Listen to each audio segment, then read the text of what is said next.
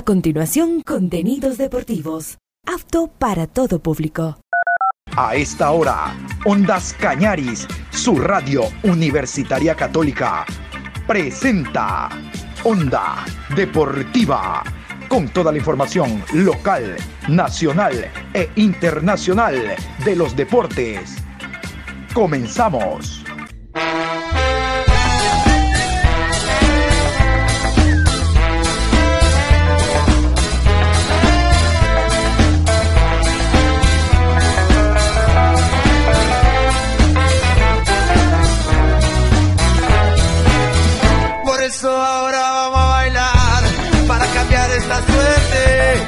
Sabemos gambetear para ausentar la muerte. Vamos a bailar para cambiar esta suerte. Si sabemos gambetear para ausentar la muerte. Hola, ¿qué tal? ¿Cómo le va? Buenas tardes, mi querido Juan Pablo Moreno Zambrano. Aquí estamos iniciando la programación Onda Deportiva, hoy 16 de marzo, programa 1161 a lo largo del día. Abundante información. Habíamos dicho en la mañana que en el horario de la tarde empezábamos a repasar, como lo hicimos ayer, las distintas convocatorias de los clubes, de selecciones, de países para lo que será la fecha FIFA doble. Recuerden, nosotros enfrentamos a la selección de Australia doble primero en Sydney y después en Melbourne.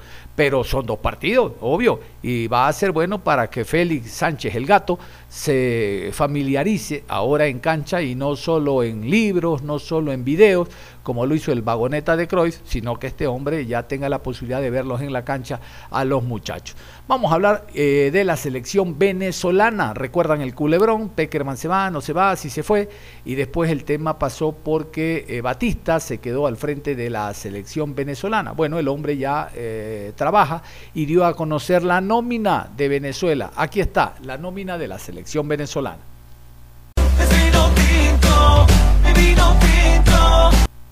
Joel Graterol, Alan Baroja, Christopher Varela, porteros.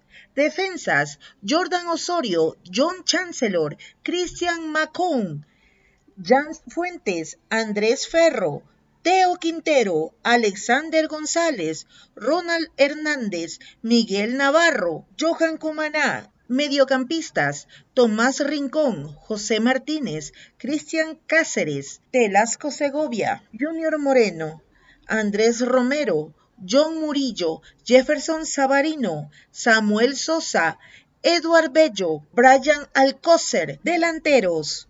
Salomón Rondón, Joseph Martínez, Ernesto Torregrosa y Sergio Córdoba.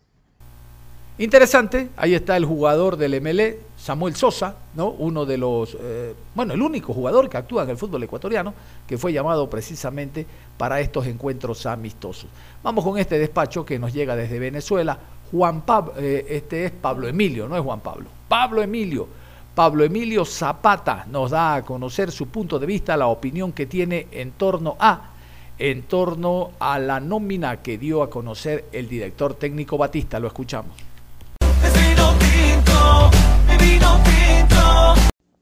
Hola, ¿qué tal mi querido John Lester? Saludo a la distancia, un gran abrazo.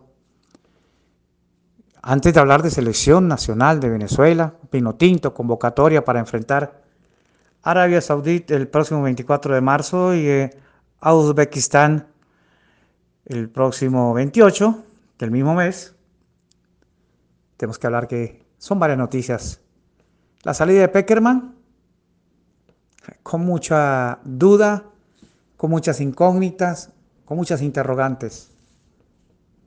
Pascual Lescano, quien manejaba y controlaba las elecciones nacionales de Venezuela, quien es el, especie, vamos a denominarlo así, gerente general de selecciones, coordinador de selecciones, como quisiera llamarlo. Se le fue señalado que manejaba mal el dinero.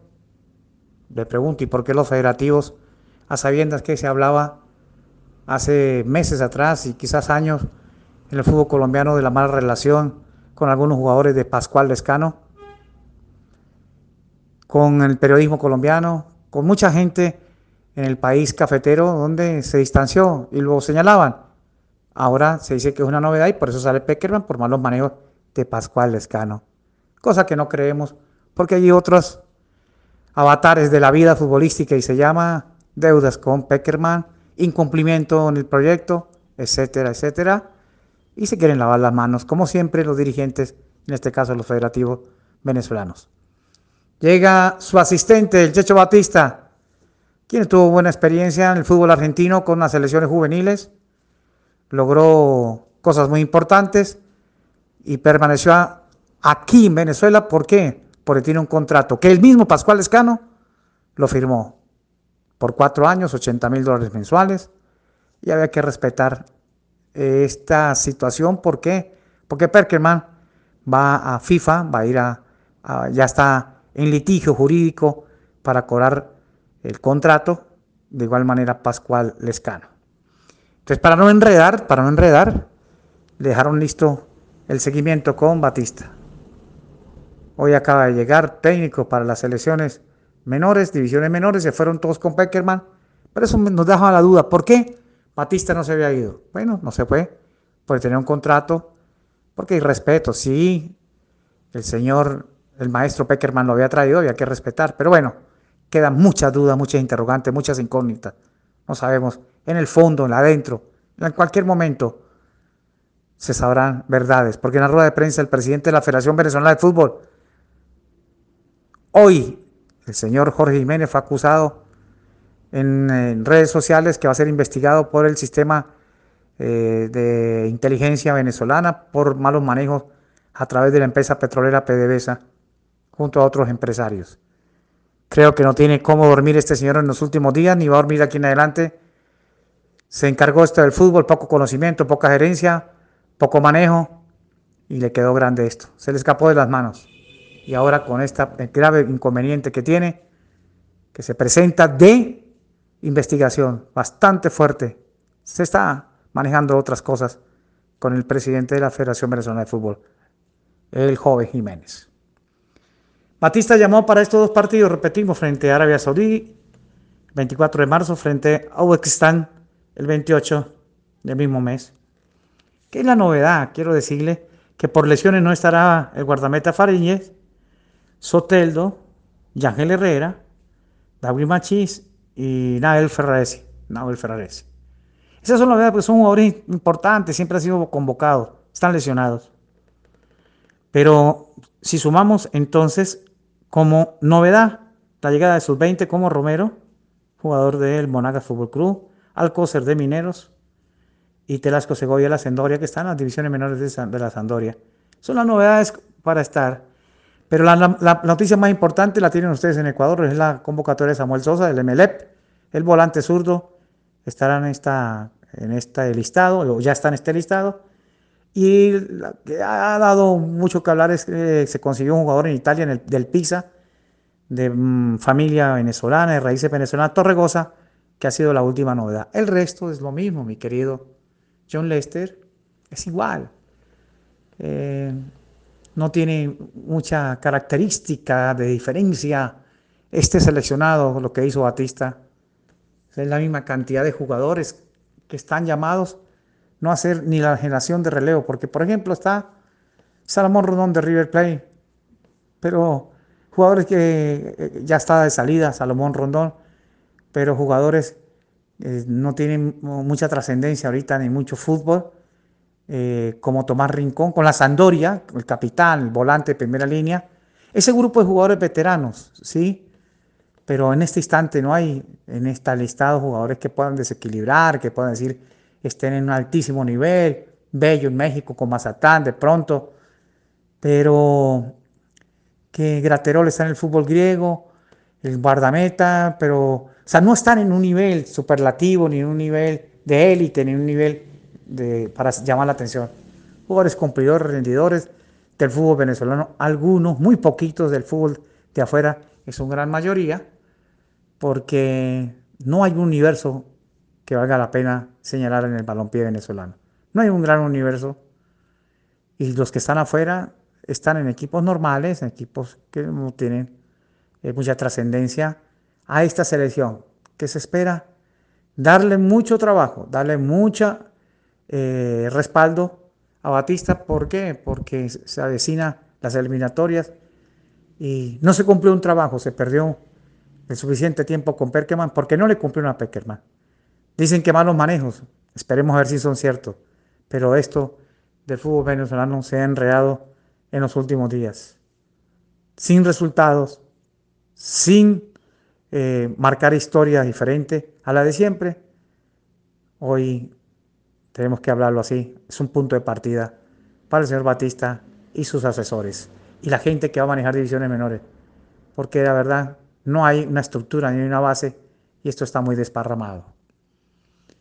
Esperemos que esto mejore, que cuando lleguen las eliminatorias haya un equipo trabajado, un equipo condensado, un equipo de, que pueda dar la pelea, que pueda dar cara, pero por ahora están los jugadores de siempre, es que no cambian mucho la historia, como Córdoba, como Sabarino, como González, como eh, Fuentes, jugadores que han sido llamados en la última convocatoria como Comana, pero que no han tenido trascendencia. Me quiero despedir diciéndole que el fútbol venezolano no levanta, que el fútbol venezolano genera más crisis, más ruptura, más fisura. Desde Mérida, Venezuela, para toda la gente en Ecuador, Pablo Emilio Zapata. Muchísimas gracias a Pablo Emilio Zapata por este valioso informe y análisis que hace en la individual el periodista sobre la selección Vinotinto y con la eh, nómina que dio a conocer Batista. Reitero, el técnico que se quedó del grupo que manejaba Peckerman. Vámonos ahora a este análisis general, hablando de cada uno de los jugadores, los nombres eh, los elementos que forman parte en las distintas posiciones. Quiero destacar a Baroja, en su momento anduvo por el equipo del Delfín, forma parte de el arco de la Vinotinto junto a Graterol y por ahí algún nuevo jugador, ya sea tanto del campeonato venezolano como de la Sub-20, para eso sirven los torneos, para observar nuevas caras. Y lo propio el destacar al jugador Samuel Sosa, Sami Sosa, el volante del club Sport Emelec, que ha sido convocado también, actúa para los venezolanos, obvio, a nivel internacional, ha jugado Copa Suramericana, aunque sea la interna, con otro club ecuatoriano, el equipo eh, de el Cuenca, en el cual Mele clasificó ya para fase de grupo, pero esta experiencia siempre será importante y recogida por los técnicos. Ahora habrá que verlo con la camiseta de la selección venezolana. Vamos a continuación con este análisis, reitero, de la selección vino tinto. Hay una lista de 29 jugadores y una de las cosas interesantes de esta lista es que primero la publica la Federación Venezolana de Fútbol 10 días antes de un amistoso. Habría que revisar si en la era Peckerman, que terminó la semana pasada, esto ya había sucedido. En todo caso, acaba de llegar el técnico y ya tiene una lista que es una combinación bien interesante con jugadores experimentados, con jugadores nobles, con jugadores del Maurice Reveló, con jugadores del Suramericano Sub-20 y con jugadores consolidados.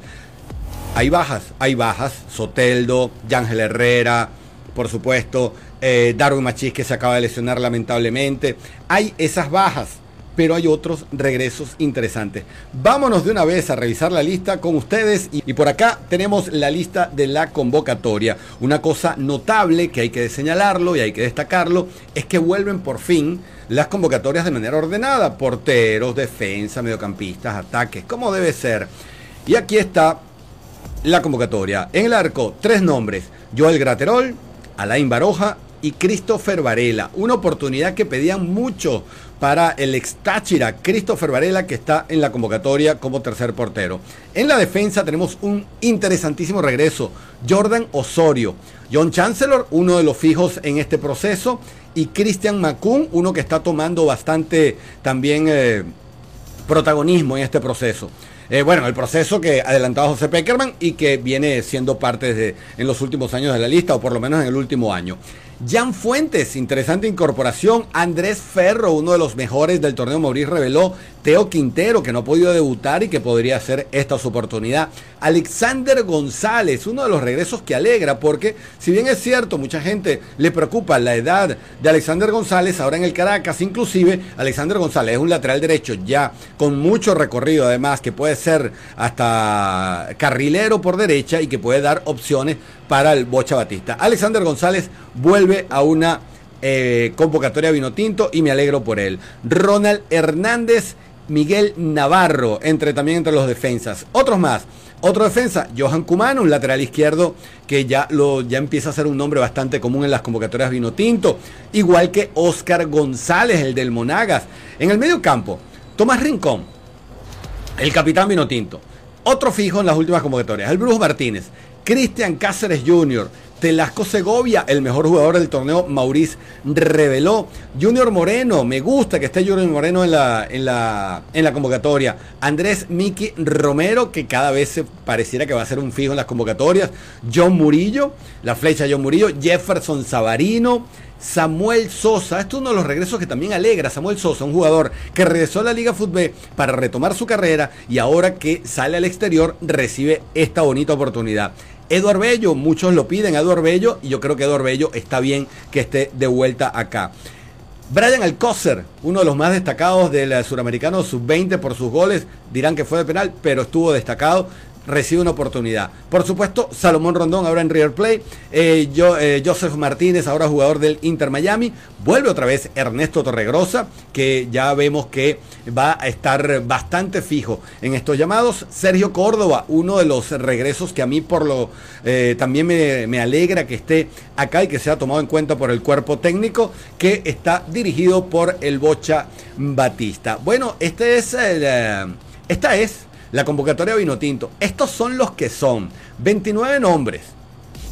29 nombres que van a buscar en dos partidos, primero el 24 frente a Arabia Saudita y el 28 frente a Uzbekistán, seguir tratando de consolidar no solo una convocatoria base, sino un 11 base, pero ahora con las ideas ya sí completamente del Bocha Batista, no como asistente, sino como técnico. ¿Cómo ves tú esta convocatoria vino tinto? ¿Te gusta, no te gusta? ¿Qué nombre falta? Por ejemplo, uno que falta y que duele que no esté es Miquel Villanueva. No sabemos si es una solicitud de su equipo, no sabemos si el Bocha no lo tiene todavía ahí o es un tema de que pareciera estar tomando dos por posición. Y en este momento tiene a Jordan Osorio y John Chance, Jordan Osorio y John Chancellor. Entonces por ahí a lo mejor no entró Miquel Villanueva. Pero Miquel Villanueva es un jugador que pudiéramos considerar que tiene los números y que reúne las condiciones para volver a la selección en cualquier momento. Así que, bueno, a lo mejor es cuestión de tiempo. Entonces, ¿qué te parece esta convocatoria? ¿A quién llamarías tú? No, ¿a quién sacarías? ¿A quién llamarías tú y a quién hubieras incorporado en,